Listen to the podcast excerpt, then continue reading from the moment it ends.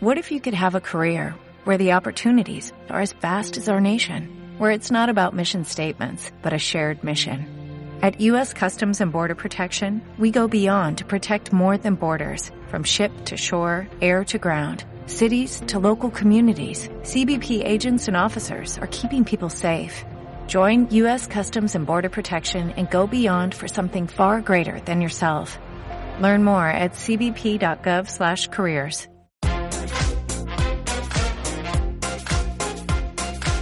Visión Global, un programa para ganar. Pasan 43 minutos de las 7 de la tarde, una hora menos en la comunidad canaria y vuelvo a recordarles ese número de teléfono que ponemos a su disposición para que consulten con el experto, con todo un profesional sobre cualquier duda, si algo no saben o no lo tienen claro en, respecto a la declaración de la renta o cualquier consulta fiscal. Esta tarde, como todos los miércoles, nos acompaña un auténtico experto, un auténtico profesional, José Antonio Almoguera. Muy buenas tardes. Hola, buenas tardes. Me imagino que el trabajo empezará ahora a irse acumulando de cara pues, a esa declaración de la renta y que los próximos meses, en tu caso, tienen que ser meses terribles, ¿no? Terribles, terribles pero divertidos, porque es un tema que me gusta mucho, con lo cual entre conferencias de cómo se hace la declaración de la renta y declaraciones que hago en el despacho, pues imaginaros, a tope. Pues ese número de teléfono, que se lo vuelvo a recordar, es el 91 533 18 51. Es el número de teléfono que ha marcado Juan Carlos. Buenas tardes. Hola, buenas tardes. Díganos. Pues mira, esto era sobre una vivienda. Eh, procedente de una herencia, eh, yo escrituré por 60.000 euros y ahora la he vendido por 40.000. ¿Esa minusvalía, eso se puede aplicar a, en la declaración de la renta? Sí, vamos a ver, Juan Carlos, cuando, cuando hay una venta, que es tu caso, es una venta onerosa, es decir, has recibido dinero, la diferencia entre lo que te costó y lo que lo vendes es una ganancia o pérdida patrimonial. En tu caso, efectivamente, se ha producido una pérdida patrimonial y esa pérdida patrimonial te recuerdo que se compensa con ganancias patrimoniales y con hasta el 20% de los rendimientos eh, de la base imponible del ahorro, que son rendimientos de capital mobiliario. También te recuerdo que al venderlo por menor valor que el que te costó, a efectos prácticos es el que figura en el impuesto sobre sucesiones y donaciones, no te tienen que aplicar la pluralidad municipal. La pluralidad municipal sería cero de acuerdo con las sentencias del Tribunal Supremo. ¿Alguna cosa más, Juan Carlos? No, no, nada más. Venga, gracias. Vale, muchas gracias. Porque si te parece, antes de dar paso a la siguiente llamada, eh, José Antonio, eh, vamos a recordar un poco con el tema de la adquisición de vivienda habitual, cuál es el pago máximo, cómo va la deducción. Cuéntanos. Bueno, lo primero, recordar que vivienda habitual no es en la que vives. Tiene que cumplir algunas condiciones además adicionales.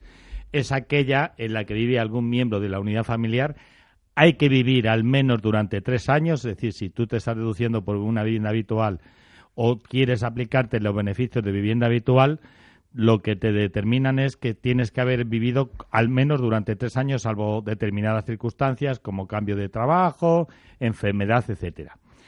Esa es la primera cuestión. Segundo, os recuerdo que la vivienda habitual ha desaparecido la deducción desde el 2012. 2012 desaparece la deducción de vivienda habitual, salvo para aquellos casos en los que esa vivienda habitual ya hubiera sido comprada y que se esté pagando con créditos, etcétera. En este caso, os recuerdo que se puede uno deducir por declaración 9.040 euros, es lo que nos podemos deducir por cada una declaración, y sobre el 9.040 el 15%. Ese es el máximo.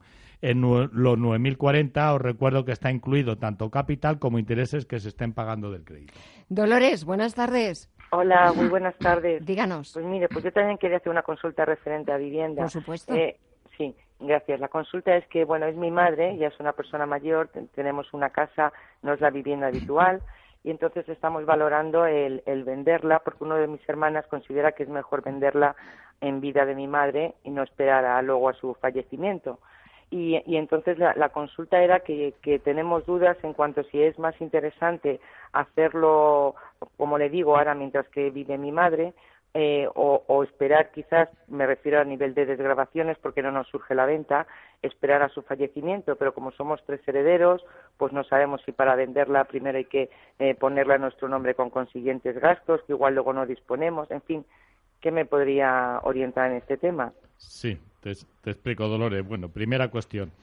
Eh, si a mí me preguntas, yo creo que lo mejor es esperar, bueno, pues a que tu madre no esté, ¿eh? y por una sencilla razón, porque eh, cuando va por sucesión no existe lo que es la plusvalía, ¿eh? la plusvalía que es la diferencia entre valor de adquisición y valor de enajenación.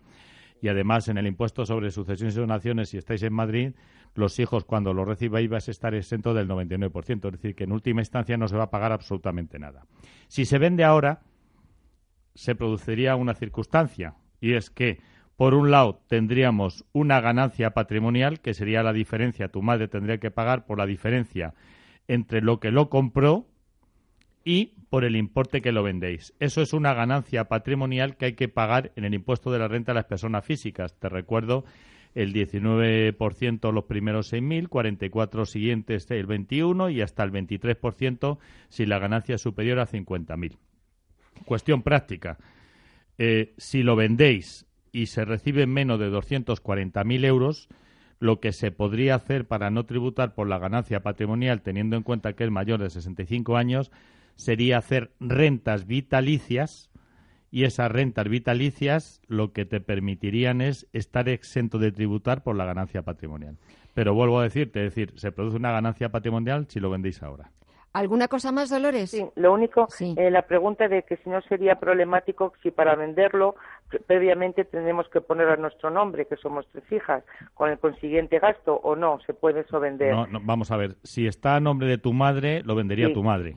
Pero como fallece, me dice que es mejor hacerlo a su fallecimiento. Correcto, si es al fallecimiento, entonces lo que hay que hacer es el cuaderno particional. En el cuaderno particional significa que se pone a nombre de las tres. No, no es mucho dinero lo que es el coste, ¿eh?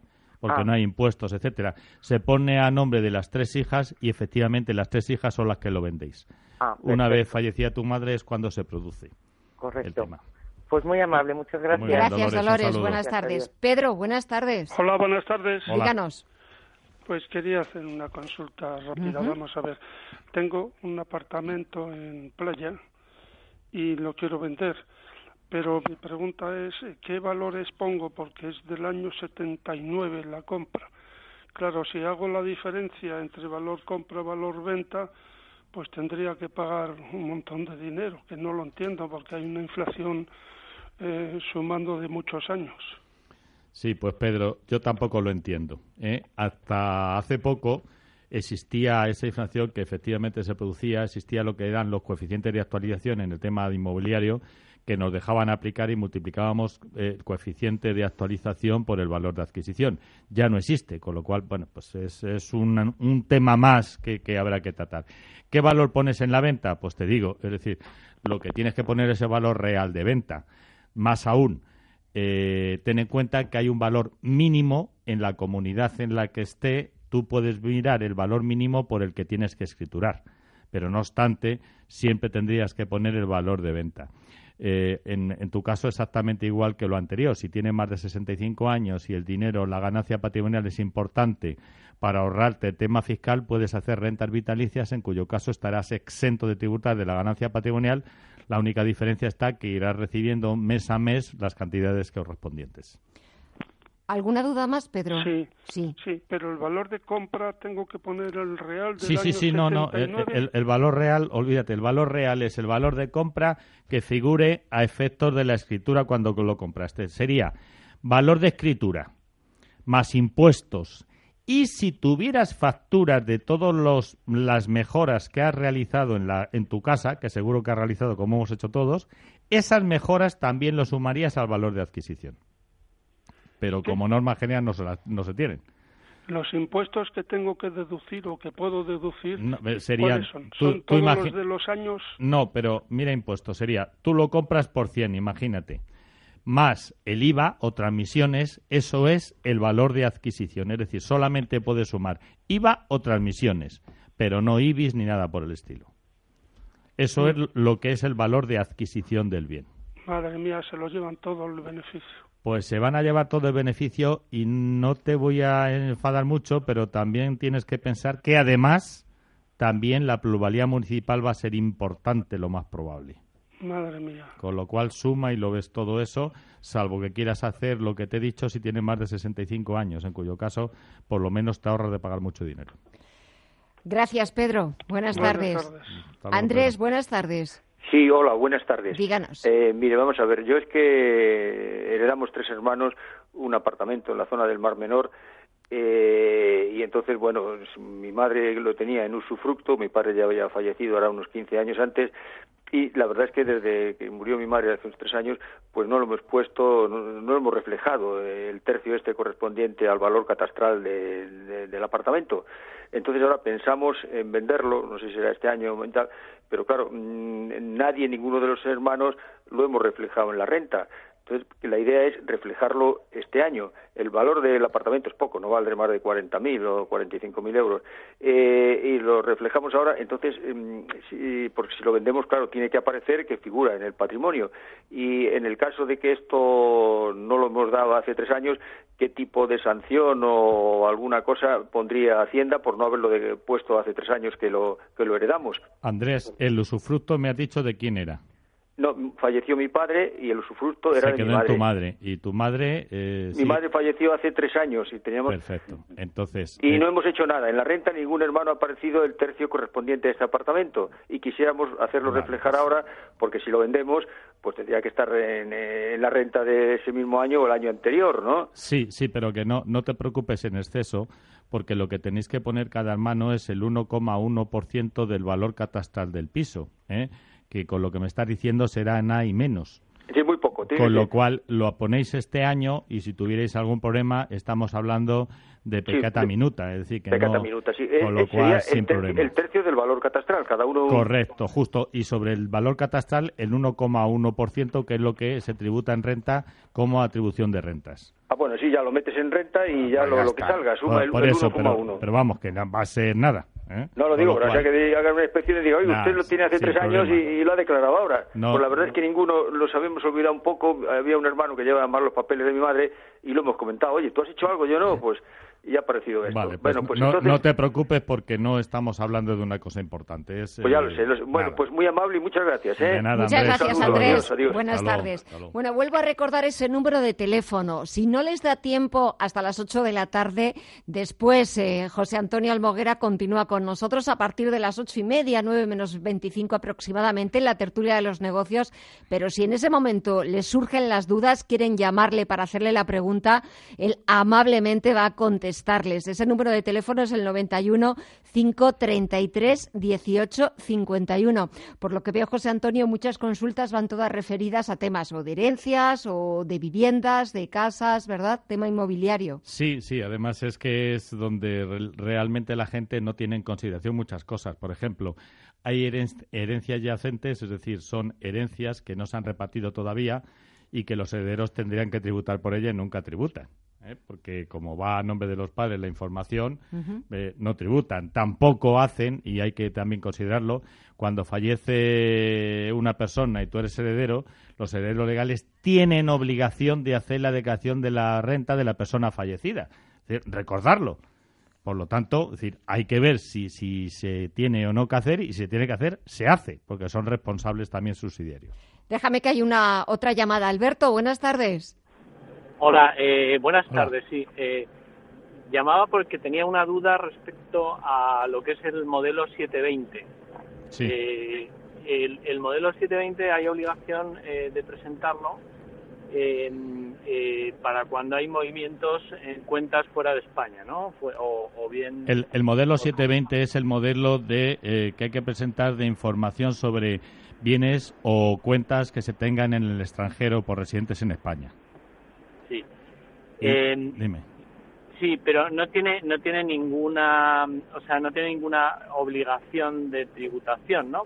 No, no, no es tributación, es simplemente información, teniendo en cuenta que es muy importante presentarlo porque si no se presenta entonces Hacienda considera que cualquier bien que aparezca en el extranjero, aun cuando tú puedas demostrar que es desde hace mucho tiempo, es un incremento patrimonial no justificado, en cuyo caso va en la base imponible general, que es el 45% de la tributación, más las sanciones que te ponen, que ya el Tribunal Superior de, de Justicia de la Unión Económica ha dicho que no valen porque ponían una sanción de hasta el 120%. Por lo tanto, es importante hacerlo. Hay que hacerlo si se superan los 50.000 euros, tanto en pisos por un lado, como en cuentas por otro, como en acciones o fondos por otro. Y después, cada año, si se ha modificado cualquiera de los epígrafos en más de, epígrafes en más de 20.000 euros, también hay que volverlo a presentar. Y el plazo presentación, estamos ya ahí rozando